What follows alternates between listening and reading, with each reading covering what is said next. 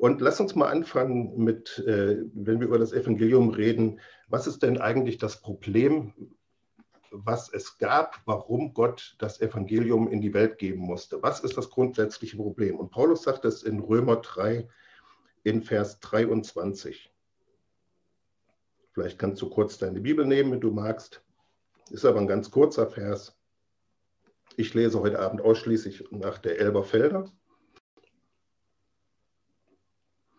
Und hier sagt er, ähm, denn es ist kein Unterschied, was er meint, ist Unterschied zwischen Heidenchristen und Judenchristen. Es ist kein Unterschied, denn alle haben gesündigt und erlangen nicht die Herrlichkeit Gottes und werden umsonst gerechtfertigt durch seine Gnade, durch die Erlösung, die in Christus Jesus ist. So, was Paulus uns hier mitteilt als das grundsätzliche Problem des Menschen ist, dass der Mensch durch die Sünde nicht mehr in der Lage ist, die Herrlichkeit Gottes zu erlangen. Und damit ist aber nicht gemeint, was wir Christen in unserer frommen Art und Weise so schnell denken, dass es bedeuten würde, dass wir nicht in die Herrlichkeit Gottes hineinkommen, sondern was, was hier geschrieben steht, ist, der Mensch hat das Problem, dass er durch die Sünde nicht mehr diese Stufe von Herrlichkeit erlangen kann für sich selber, die Gott für ihn vorbereitet hat. Also der Plan Gottes ist nicht, dass wir als kleine fromme Menschen in seine Herrlichkeit hineingehen, sondern der Plan Gottes ist, dass wir als geschaffene Menschen verwandelt werden und selber Herrlichkeit erlangen. Und welche Herrlichkeit? Na klar, die Herrlichkeit Gottes. Das ist seine Idee gewesen. Und das Problem des Menschen ist, dass er durch die Sünde diese Herrlichkeit, die Gott für ihn vorbereitet hat, vor grundlegender Welt nicht mehr erlangen kann. Das ist das grundsätzliche Problem. So, und wir lesen dann in 1. Korinther 15, muss gerade gucken, in den Vers 42.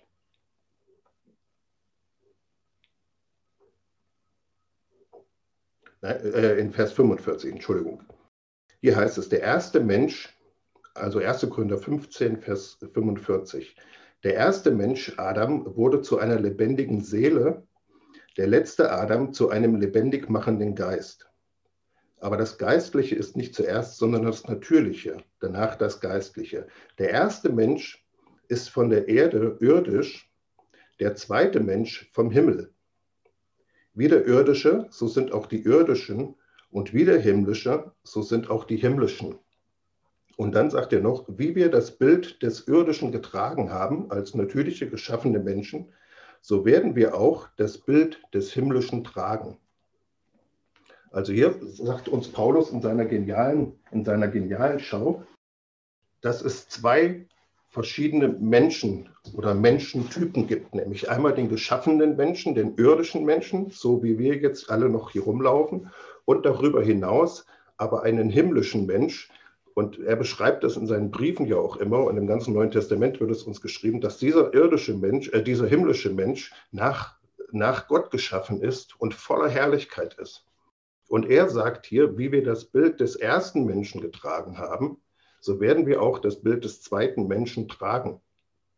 So, das Evangelium ist also da schon vom Kern her sehr zentriert an der Botschaft, dass Gott Herrlichkeit für seine Menschen möchte und, das, und Gott, dass Gott Herrlichkeit für Menschen vorbereitet hat. Gott ist kein Gott, der menschenfeindlich ist. Wir Christen, wir denken klein von uns. Wir denken, Gott ist groß, das ist er. Wir denken aber, wir wären irgendwie geschaffen als abhängige Geschöpfe, die wir natürlich sind. Aber in Gottes Augen, er arbeitet daran, uns teilhaben zu lassen an seiner Göttlichkeit. Das ist der Maßstab Gottes. Und weil Gott gesehen hat, dass der Mensch diese Herrlichkeit nicht mehr erreichen kann, deswegen hat er Jesus geschickt. Das ist der Grund. Also wir wollen überhaupt nicht mehr denken in dieser, in dieser Art und Weise, dass äh, wir es irgendwie in den Himmel schaffen oder irgendwie äh, durch dieses Leben durchkommen und irgendwie als Christ uns so durchschlagen und überleben, sondern wir wollen eine ganz andere Perspektive haben, viel größer denken weil das Gemeinde in der Endzeit tun muss, wirklich zu verstehen, dass Gottes Plan für uns Menschen seine Herrlichkeit ist. Gott möchte dich verwandeln. Das ist der Maßstab, der über deinem Leben beschlossen wurde. Gott möchte dich verwandeln in einen herrlichen Menschen. Herrlich in, in, im Alten Testament schon, auch im Neuen Testament bedeutet, es ist eine Ausstrahlung, von Kraft. Ja, du siehst es bei, bei Salomo, der saß auf seinem Thron, die Königin von Saba kam und sie hat in seinem Thron hat sie seine Herrlichkeit gesehen. Das sagt die Bibel. Ja. Sie sieht, da ist eine Herrlichkeit, eine Ausstrahlung, eine, ein Glanz, eine Souveränität, eine Kraft, eine Durchsetzungsfähigkeit, eine Weisheit, die spürbar ist, die, die empfangbar ist, die, die greifbar ist. Also Herrlichkeit ist immer Kraft, die sich überträgt, ist immer Kraft, die wahrnehmbar ist. Ja, Herrlichkeit ist kein Gedankenkonstrukt. Herrlichkeit ist etwas, was, was man empfinden kann, was man wahrnehmen kann. Ja, wenn, wenn Gott in seine Herrlichkeit kommt, dann siehst du bei Hesekiel zum Beispiel oder sowas, dann fallen Menschen um wie tot. Ja, das ist, was Herrlichkeit mit Menschen auslöst. So, und wir können ganz kurz mal gucken in Lukas 9, weil das eine interessante Stelle ist. Und wir gehen jetzt mal ganz kurz durch ein paar Bibelstellen durch. Ich denke, das ist in der Bibelschule auch immer ganz erlaubt. Und es ist ja auch notwendig. Und hier siehst du, wie so eine Verwandlung an einem Menschen äh, vollzogen wird. Die Bibel beschreibt uns das im Neuen Testament sogar, wie Gott einen Menschen einen besonderen Menschen an dieser Stelle, aber wie Gott in der Lage ist, einen Menschen zu verwandeln, zu verherrlichen oder alte Theologen würden sagen, zu verklären. Hier heißt es nämlich, es geschah aber nach etwa acht Tagen nach diesen Worten, dass er Petrus, also die Rede ist von Jesus, dass er Petrus und Johannes und Jakobus mitnahm und auf den Berg stieg, um zu beten. Und als er betete, veränderte sich das Aussehen seines Angesichts und sein Gewand wurde weiß strahlend. Viel weiter will ich da jetzt gar nicht drauf eingehen. Das ist einfach dieses Setting. Du siehst Jesus noch vor der Kreuzigung, noch vor der Auferstehung, wie Gott an ihm demonstriert, wie er sich die Verherrlichung, die Verwandlung von Menschen vorstellt, nämlich indem er ihnen durch eine geistige Kraft, die auf diesen, diesen Menschen, an dieser Stelle Menschen Jesus einwirkt, ihn zum Strahlen bringt plötzlich wahrnehmbar ist, welche Autorität, welche Reinheit, welche Kraft in diesem Menschen wohnt. Plötzlich wird das für andere Menschen sichtbar und wahrnehmbar. Das ist ein, ein, ein klassisches Beispiel, was Herrlichkeit ist. Ja, Jesus, der schon vorher diese Reinheit, diese Autorität in sich hatte, strahlt sie plötzlich aus und seine Jünger nehmen das wahr und sehen, Bude verwandelt sich. Das ist, was Herrlichkeit bedeutet. So, und dann siehst du noch ein Beispiel für einen verherrlichten Menschen, auch wieder, ich kann da jetzt nicht theologisch zu sehr drauf eingehen, das müsste mir an der Stelle ein bisschen glauben. Wer in der Abendschule ist, der kriegt das am Dienstag vielleicht noch serviert. Hier siehst du mal einen Menschen, der verherrlicht ist. Ist auch wieder von Jesus, aber er wird beschrieben als der Menschensohn, als ein Mensch, der, also wie dieser himmlische Mensch, von dem Paulus vorhin gesprochen hat. Ja, wie wir das Bild des ersten irdischen getragen haben, werden wir auch das Bild des Himmlischen tragen. Hier steht, wie du aussehen wirst. Und da sagt der Johannes in der Offenbarung 1, und ich wandte mich um, die Stimme zu sehen, die mit mir redete. Und als ich mich umwandte, sah ich sieben goldene Leuchter. Und inmitten der Leuchter, und jetzt siehst du extra diese Referenz, gleich einem Menschensohn. Damit meint die Bibel immer, es sieht aus vergleichbar mit einem irdischen Menschen, es ist aber der himmlische. Also immer wenn du in der Bibel den Begriff Menschensohn liest, im Alten Testament ganz oft, dann ist genau das gemeint. Es ist das Abbild des himmlischen Menschen. So, gleich einem Menschensohn, bekleidet mit einem bis zu den Füßen reichenden Gewand und an der Brust umgürtet mit einem goldenen Leucht, äh, mit goldenem Gürtel. Sein Haupt aber und die Haare waren weiß wie weiße Wolle, wie Schnee und seine Augen wie eine Feuerflamme und seine Füße gleich glänzendem Erz, als glühten sie im Ofen, und seine Stimme wie das Rauschen vieler Wasser. Und er hatte in seiner rechten Hand sieben Sterne, und aus seinem Mund ging ein zweischneidiges, scharfes Schwert hervor, und sein Angesicht war, wie die Sonne leuchtet in ihrer Kraft. Und als ich ihn sah, fiel ich zu seinen Füßen wie tot. Das ist eine Beschreibung, wie Jesus aussieht, das ist uns klar. Paulus sagt aber, dass wie wir das Bild des Irdischen getragen haben, wir das Bild des Himmlischen tragen werden. Und das spricht von deiner Zukunft. Das spricht, was Gott mit deinem Leben vorhat, wo er mit dir hingehen will. Das ist, was Gott mit dir erreichen wird. Er wird dir nämlich einen Auferstehungsleib geben, wenn du gestorben bist. Er wird dich mit Christus aus dem Tod heraufführen und er wird dich verwandeln. Und das ist eine Beschreibung, wie wir als Menschen im Himmel aussehen werden. Nun glaube ich schon, dass Jesus noch eine besondere Herrlichkeit natürlich hat, weil er ist der Fürst.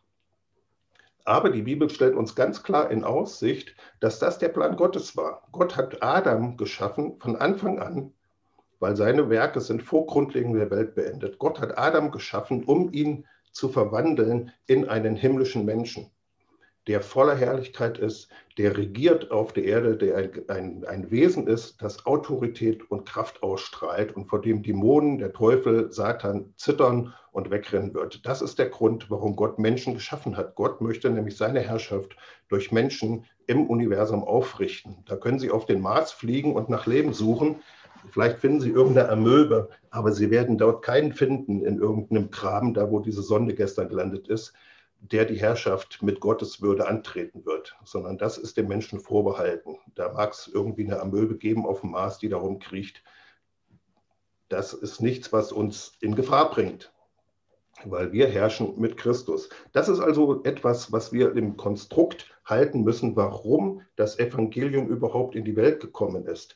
Es geht nicht einfach nur darum, dir eine Vergebung zu bringen und dann lebst du als irdischer Mensch und irgendwie geht es so weiter, sondern das ist der Grund.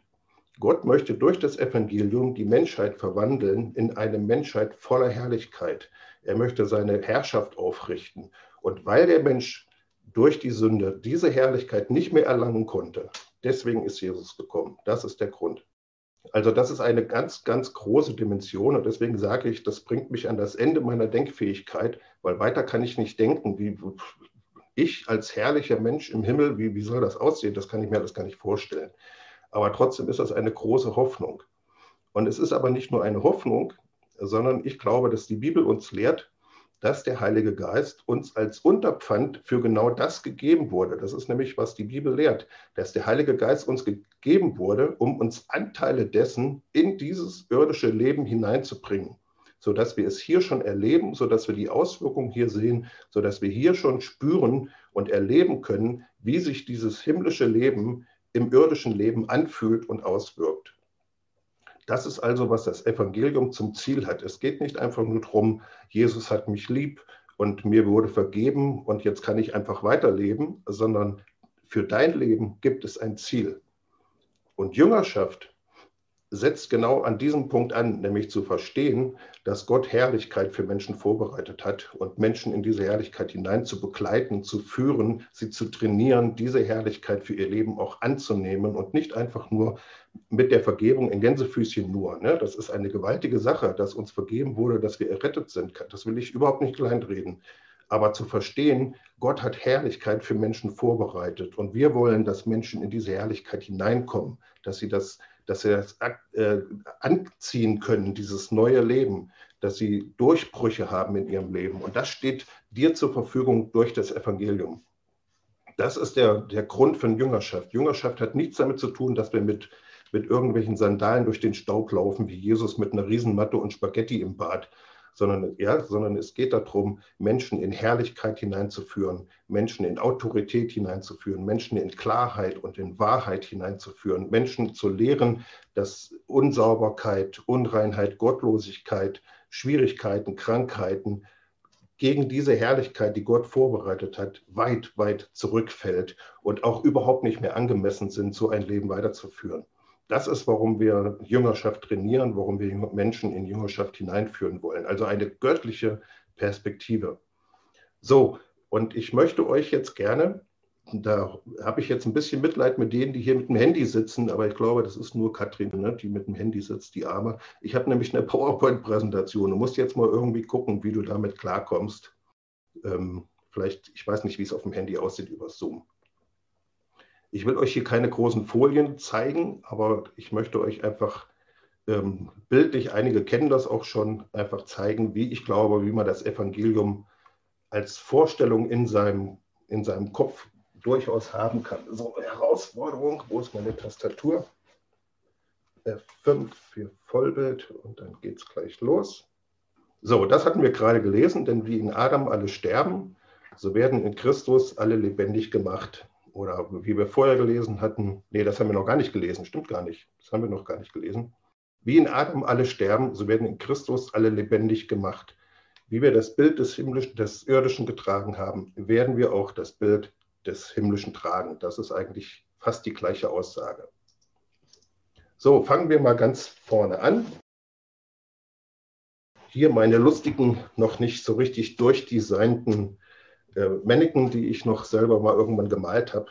Das soll einfach die Menschheit repräsentieren. Ja? Das ist die Menschheit mit ihrem Oberstanführer Adam. Die Bibel lehrt uns, ich habe es ja vorher gerade eingeblendet, dass in Adam, sagte die Folie, so sagt es der Korintherbrief, dass die Menschheit in Adam ist. Wir kennen diesen Begriff in eigentlich nur in Bezug auf in Christus. Aber die Analogie dazu ist auch in unserem alten natürlichen Menschen von der Bibel uns gegeben, nämlich dass der alte natürliche Mensch in Adam ist. Das heißt, Adam als, der, als das Haupt des alten Menschen hat eine Dynastie begründet von Menschen, die alle seinen Eigenschaften, seiner Sündhaftigkeit teilhaftig geworden sind. Ja, wir haben alle den alten Menschen angezogen durch Geburt sind wir in einen Organismus hineingekommen und haben in diesem Organismus die Schwäche gehabt, uns nicht gegen den Tod wehren zu können. Das heißt, wenn der Tod kommt, an uns äh, rantritt oder wenn die Sünde an uns rantritt, dann lehrt die Bibel uns, dass der natürliche Mensch nicht in der Lage ist, sich dagegen zu wehren und deswegen auch in den, äh, dem Tod unterliegt.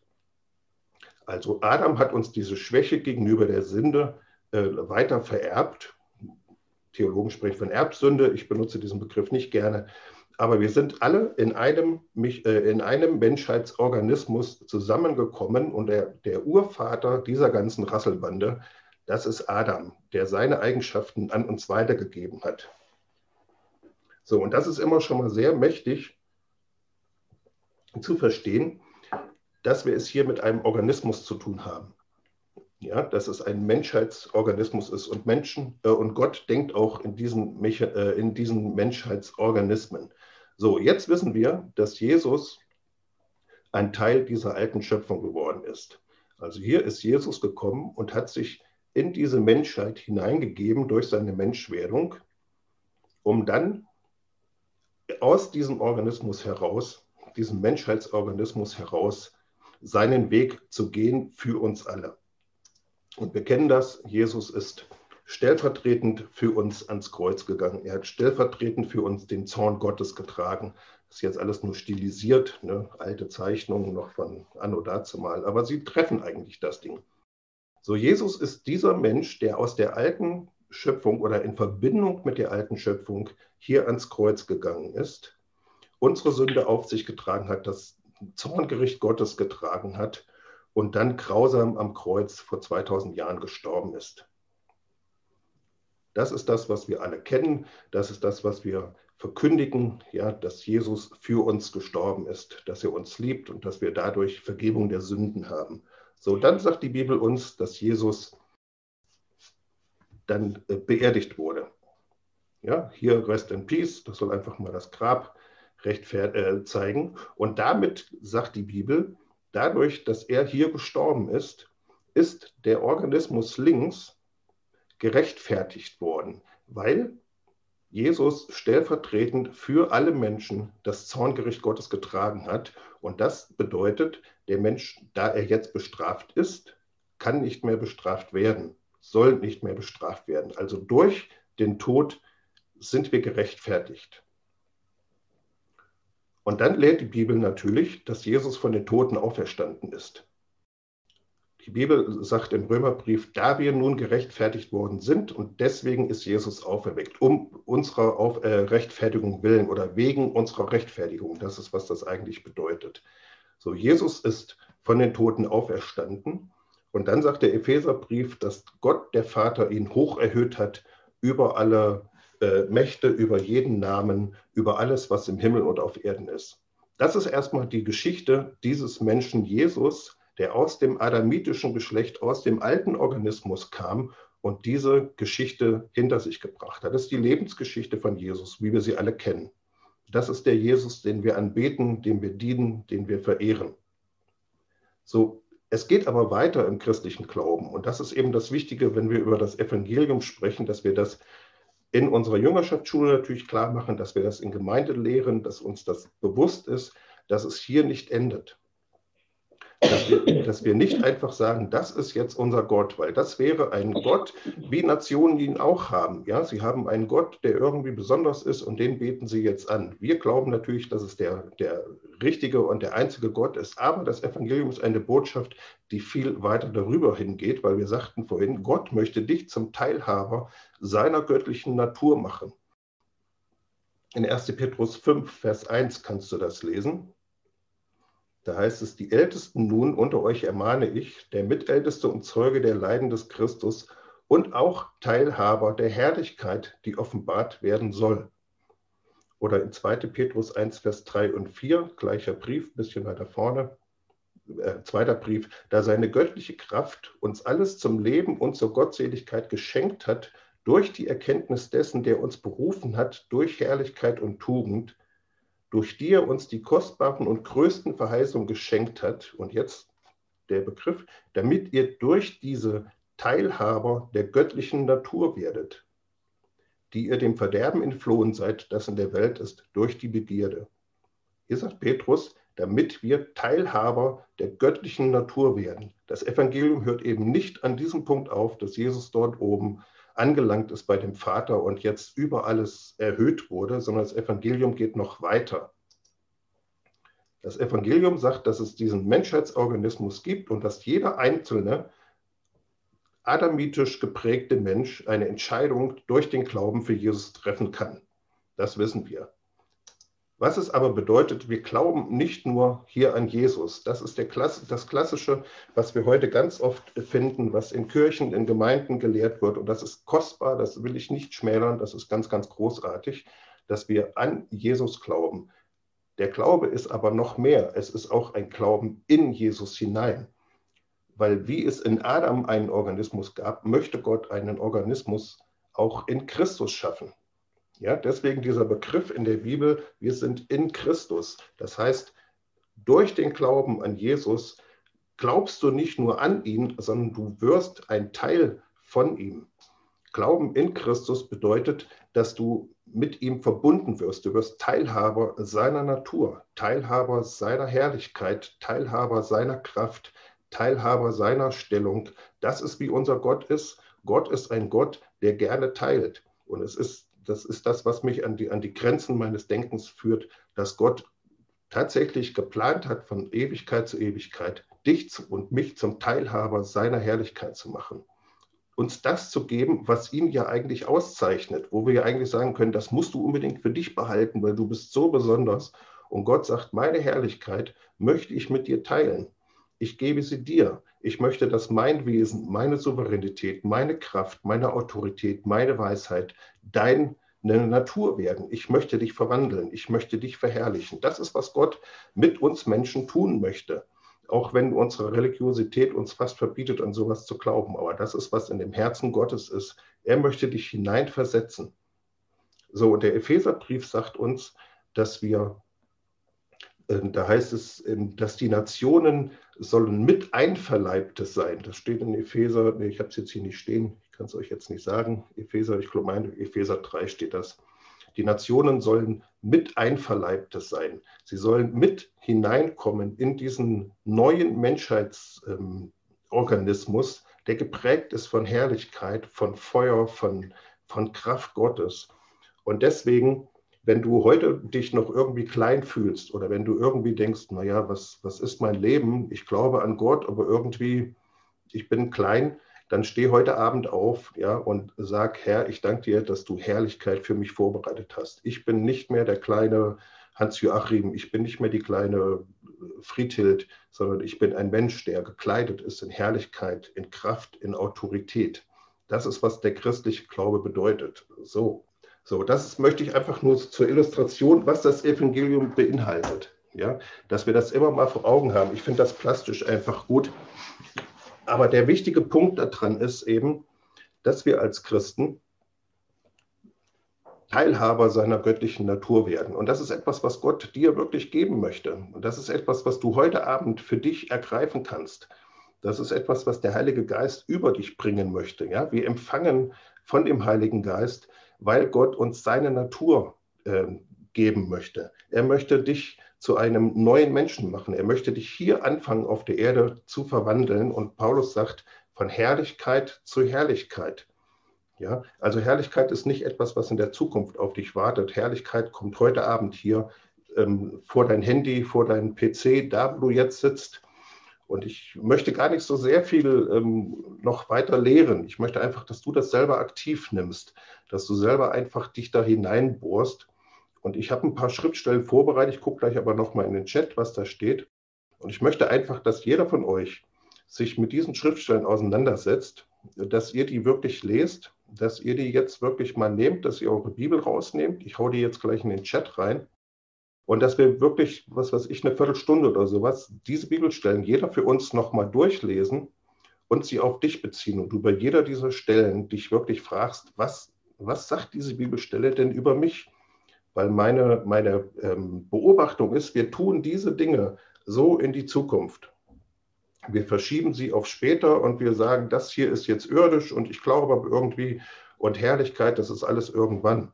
Aber Herrlichkeit Gottes ist hier und ist für dich und ist heute Abend äh, und möchte in dein Leben hineinkommen. Also das Evangelium ist eine, eine Powerbotschaft, es ist eine Vollmachtsbotschaft, es ist eine Feuerbotschaft.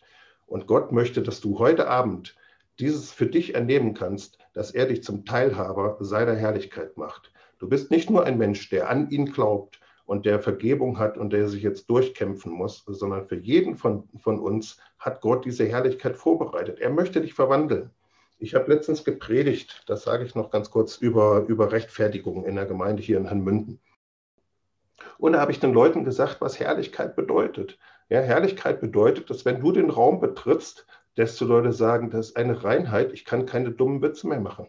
Ich kann hier, ich muss meine Hefte wegschmeißen wenn die Person reinkommt, läuft das nicht mehr. Herrlichkeit bedeutet, dass wenn irgendwelche Probleme auftauchen, dein Chef zu dir kommt und sagt, können Sie beten? Ja, wir brauchen hier eine, eine Lösung. Herrlichkeit bedeutet, dass du so eine Weisheit hast, dass Leute dich fragen, wie können wir ihr helfen, obwohl du vielleicht ein ungebildeter, ungelernter bist. Ich bin auch nicht studiert. Ähm, braucht man auch nicht sein, ja. Ich glaube nur, auch ohne Abitur, hat Reinhard Bonke immer gesagt. Und Herrlichkeit bedeutet, dass du so eine Kraft hast, ja, dass du, dass du, egal was jetzt in dieser Zeit ist, jetzt wo Menschen wirklich down gehen in Corona, dass du sagst, durch die Kraft Gottes gehe ich aber hoch. Leute, das ist, was das Evangelium uns sagt. Wir müssen nicht sein wie die Welt. Wir müssen nicht bedrückt werden. Wir müssen nicht träge werden, disziplinlos, müde, traurig, frustriert. Wir müssen auch keinen Mangel haben. Das Evangelium macht uns zu Teilhabern Gottes. Der Tod Jesu, die Auferstehung Jesu macht dich zu einem Teilhaber seiner Herrlichkeit. Und er möchte, dass du es heute Abend erlebst. Er möchte, dass du es heute Abend anfängst, für dich zu ergreifen, zu sagen, ja, ich bin nicht nur mit Christus erhöht und regiere, sondern ich habe es als Position, sondern ich habe es als Auswirkung heute Abend in meinem Leben. Die Kraft Gottes kommt in mein Leben und verwandelt, verwandelt mich. Ich werde nie wieder klein von meinem Leben denken. Ich werde nie wieder klein über mich reden und sagen, naja, wenn ich im Chor mitsinge, reicht es mir doch. Das reicht überhaupt nicht. Du bist eine Powermaschine, du bist eine Salbungsmaschine, du bist eine große Frau und ein großer Mann Gottes. Er macht dich zum Teilhaber. Lass dir nie wieder einreden, dass du Misserfolg in deinem Leben hast, dass du verflucht wärst, dass irgendwie Armut in deinem Leben wäre. Irgendwie ist es sicher. Es ist nicht die Wahrheit. Die Wahrheit ist, dass er dich zum Teilhaber seiner Natur gemacht hat und dass er dich mit einer Ausstrahlung ausstatten möchte, dass Menschen auf die Knie gehen, wenn du in den Raum kommst. Das ist, was ich haben möchte. Ich möchte, dass mein, wenn Leute mit mir telefonieren und ich mache die ersten zwei Worte, dass sie die Lösung im Kopf haben, dass sie sagen, wenn ich mit dir spreche, verstehe ich, was mein Problem ist. Ich möchte, dass Leute, wenn sie mich sehen, sagen, hey, sie haben so einen Frieden, wo kommt der her? Was ist das? Das ist, was der Heilige Geist auf Menschen legen möchte. Er möchte es auf dich legen. Er möchte, dass du durch die, wenn du durch die Tür kommst, dass die Kraft Gottes den Raum betritt. Das ist die Perspektive, die Gott hat. Er möchte nicht, dass du bedrückt durch die Gegend läufst und jetzt in dieser Corona-Zeit äh, quasi wirst wie alle anderen Menschen. Er möchte auch nicht, dass wir einfach nur tun, was wir denken, was in unseren Gedanken ist. Epheser sagt, dass die Menschen die verlorenen Menschen einfach ihren Gedanken nachgehen. Sie tun einfach das, was ihnen in den Sinn kommt. Wir sind von einem anderen Geschlecht. Wir gehören zu dieser zweiten Menschheit. Wir tun es nicht mehr wie Adam, sondern wir, wir disziplinieren uns durch das Wort Gottes, durch die Gnade Gottes, weil die Gnade ist es, die uns erzieht, nämlich dass Gott für uns diese zweite Menschheit vorbereitet hat und dass er dich versetzt hat durch den Glauben in diese zweite Menschheit hinein. Es gehört dir heute Abend. Und diese Gnade, dieses Erkennen, dass das dir gegeben wurde, das ist das, was dich züchtigt. Das ist das, was dich antreibt. Das ist das, was dich ermahnt. Das ist das biblische Konzept von Gnade. Es ist nicht das Gesetz, was dich antreibt, sondern es ist die Gnade, die dich antreibt und die dich herrlich macht. Und ich bete, Vater, für jeden hier von dieser Gruppe, dass etwas Neues in unsere Leben hineinkommt. Herr, dein Evangelium ist so machtvoll. Und du möchtest, dass wir verwachsen sind mit dir, verwachsen mit dem Himmlischen. Herr, und ich bete, dass wir anfangen. Herr, wir können es heute Abend nur anfangen, uns damit zu beschäftigen, neu zu denken und zu studieren in unseren Bibeln, zu gucken, was steht da, was sagt Gott, damit jeder von uns Offenbarung bekommt. Aber ich bete, dass wir verstehen, dass du uns zu Teilhabern deiner Göttlichkeit machst. Und du fängst heute an. Und du hast auch gestern schon angefangen. Und dass du jeden von uns verstehen lässt, dass wir das Bild des Himmlischen tragen werden. Wir werden verwandelt werden, wir werden herrlich sein. Und du fängst diese Herrlichkeit durch den Heiligen Geist, durch die Anzahlung, durch das Unterpfand des Geistes an in unserem Leben heute Abend wirksam werden zu lassen. Und ich bete für jeden, der hier heute Abend sitzt, und der kämpft. Herr, so bete ich hier für, für Offenbarung deines Sieges. Ich bete für eine neue Reinheit, für eine neue Frische, für eine neue Vollmacht im Leben, Herr, für eine neue Vision, wer wir in Christus sind, Herr. Ich nehme, dass wir, dass wir jeder für uns ergreifen können, was uns in Christus geschenkt wurde, Herr. Und ich spreche Freiheit aus, heute Abend aufzustehen, aus Kleinheit und aus Niedrigkeit und aus Frömmigkeit und aus Gebundenheit und aus, ich, ich bin doch nicht so, wie Gott mich haben will. Da wir gerechtfertigt sind aus Glauben, sagt dein Wort. Ich spreche jeden hier frei von, von Anklage, von Niedrigkeit, von Kleinheit. Und ich sage, steh heute Abend auf und kleide dich in Herrlichkeit. Nimm das neue Leben von Gott und kleide dich in dem Geist. Gott hat dich zum Teilhaber seiner Herrlichkeit gemacht.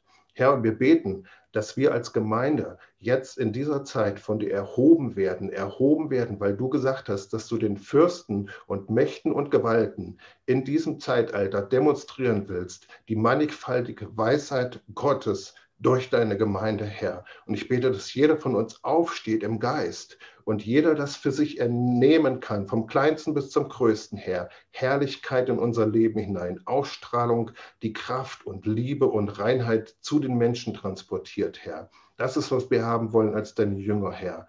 Und ich bete, dass du uns die Schriften aufschließt, dass wir verstehen, was du geschrieben hast, Herr. Und ich breche jedes religiöse Verständnis von einem Evangelium, was alles in die Zukunft verschiebt, Herr, was alles irgendwie in den Himmel verschiebt. Dein Reich komme und dein Wille geschehe, wie im Himmel, so hier auf Erden, Herr. Das ist, was wir haben wollen. Und ich setze jeden hier frei, das in einer neuen Art und Weise zu erleben, von heute an, Herr, immer stärker und stärker werdend. Danke, Heiliger Geist, für deinen Dienst. Danke für deine Kraft und für deine Vollmacht, dass du uns mit Christus verbunden hast. Wir sind ein Geist, ein Geist mit ihm, Herr. Danke, Jesus. Noch zwei Kleinigkeiten, ihr Geliebten. Also einmal noch ein Vers, den musst du dir unbedingt noch reinfahren. Das ist Römer 5 in dem Zusammenhang. Römer 5, Vers 1 und 2. Römer 5, Vers 1 und 2. Da sagt der Paulus, da wir nun gerechtfertigt worden sind aus Glauben, so haben wir mit Frieden mit Gott durch unseren Herrn Jesus Christus.